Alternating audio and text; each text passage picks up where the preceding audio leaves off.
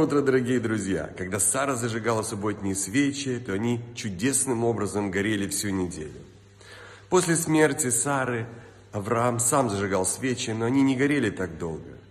Когда Ривка начала зажигать свечи, они тоже чудесным образом продолжали гореть всю неделю.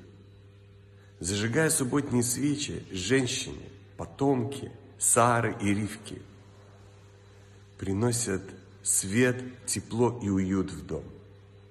Даже если материальный свет не горит всю неделю, то духовный свет согревает и освещает дом всю неделю. И этот свет распространяется на весь мир. Прекрасного дня, радостного настроения, удачи и успеха во всех хороших и добрых делах.